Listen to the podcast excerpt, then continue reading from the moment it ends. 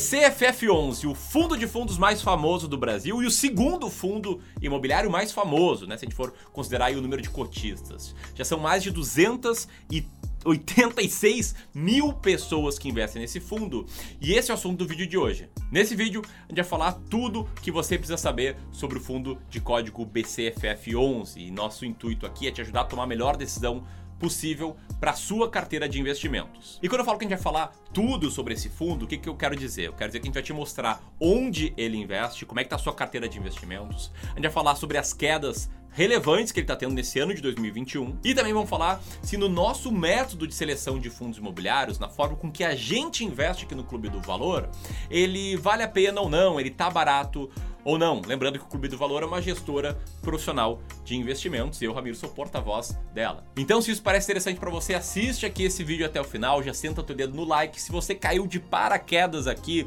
te inscreve no canal e clica aqui no sininho para ser notificado a cada vídeo novo, beleza? Então vamos lá.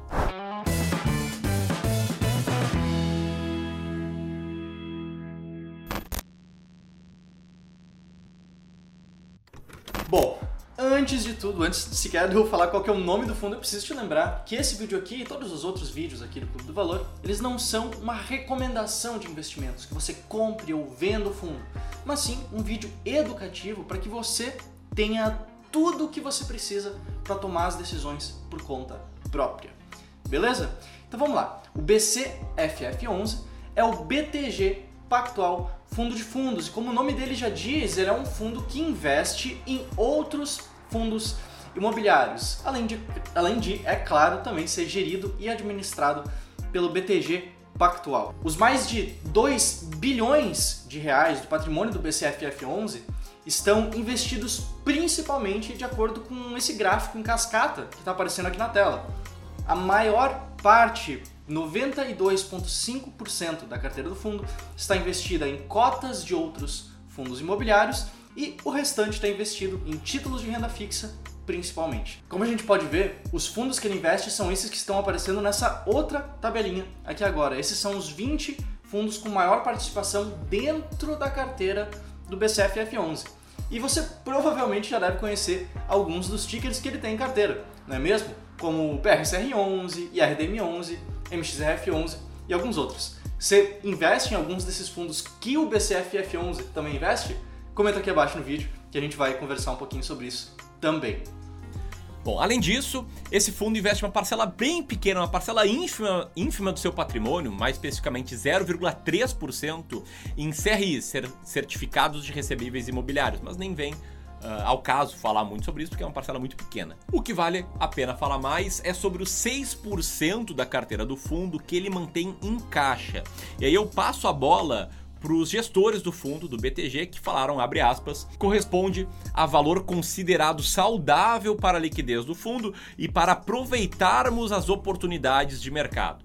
Eles falaram também que Atualmente, o fundo se encontra com todo o seu caixa comprometido com investimentos futuros. Ou seja, eles fazem meio que uma reserva ali de liquidez, uma reserva de oportunidade e que logo logo esse caixa vai se transformar possivelmente em cotas de fundos imobiliários que eles vão comprar ou estão comprando. E ainda falando aqui sobre o que, que o BTG fala do fundo, é, eles falaram que o BCFF11 busca para os seus investidores, abre aspas, criar uma carteira rentável e que explore oportunidades de mercado que seriam de difícil acesso ao cotista de forma individual.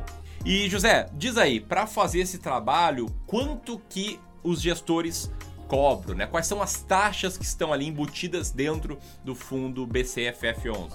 Os custos desse fundo são os seguintes: para a taxa de gestão é de 1,10% ao ano sobre o patrimônio líquido ou sobre o valor de mercado.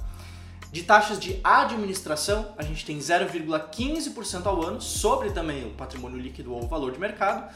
E esse fundo, por mais que seja um fundo de fundos, ele não cobra taxa de performance. Aliás, se você está gostando do vídeo até aqui, se você está achando interessante essas informações que a gente está te passando, já aproveita e deixa o like aqui nesse vídeo, porque isso ajuda bastante a esse vídeo, esse conteúdo que a gente está está te passando aqui, a chegar justamente a mais e mais pessoas e para que mais e mais pessoas consigam investir de forma consciente, consigam investir sabendo o que elas estão fazendo. E é claro, se você ainda não é inscrito no canal, já aproveita e se inscreve aqui. Mas fala aí, Ramiro, como que tá o fundo imobiliário hoje. Então, vamos aqui entrar no site Funds Explorer e fechar todos os pop-ups para te mostrar que atualmente o dividend yield do fundo está na faixa de 0,62%.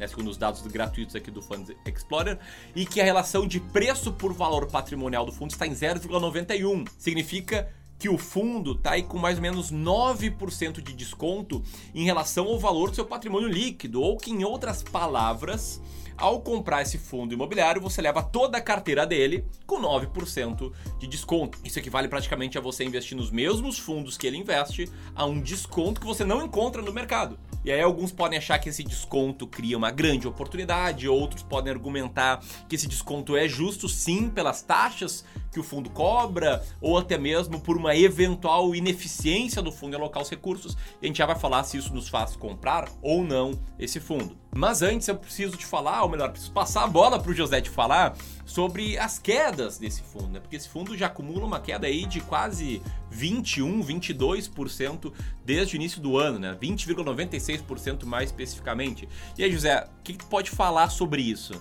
Bom, assim como outros fundos de fundos em especial aqui no Brasil, que também tiveram uma queda muito forte, ali por junho mais ou menos, que foi justamente quando veio a proposta nova da reforma tributária, quando a tributação dos dividendos foi anunciada e anunciaram que o plano era de taxar os fundos imobiliários também, de taxar os rendimentos que hoje são isentos. O que já mudou algumas vezes. A reforma tributária ainda está em andamento, mas a princípio tudo indica no momento que os fundos imobiliários vão ficar de fora dessa reforma tributária. Além disso, esse mesmo período coincidiu tanto com uma nova emissão de cotas do BCFF11, ou seja, ele fez um processo de subscrição, ele levantou o dinheiro para crescer o seu patrimônio e conseguir aproveitar outras oportunidades também descontadas, como também, desde o começo do ano, uma grande tese que a gente está vendo por ali é que os fundos imobiliários estão caindo devido à alta da Selic, a alta da taxa de juros do Brasil. E a gente já comentou esse fato também em um vídeo nosso aqui no Clube do Valor, do porquê que a gente não acredita necessariamente nessa tese da alta de juros e que seria a hora de parar de investir em fundos imobiliários. Por exemplo, esse vídeo que está aparecendo aqui na tela, que vai ter um link no card, vai ter um link na descrição também, se você quiser assistir a esse vídeo especificamente.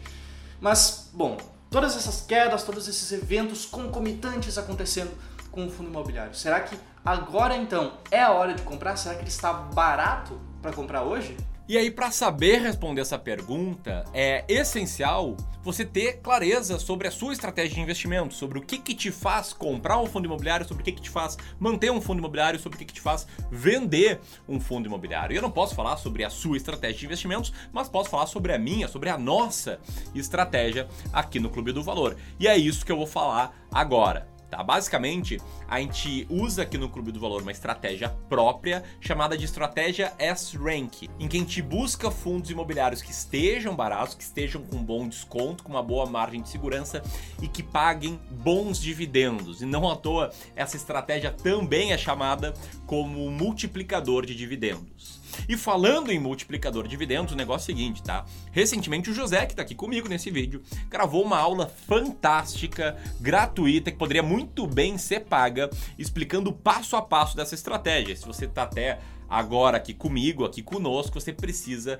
se registrar para assistir essa aula, beleza? Vou deixar o link aqui em cima, vamos deixar também nos comentários e na descrição desse vídeo. Porque para quem quer ir além, quer conhecer melhor essa estratégia, essa aula é essencial.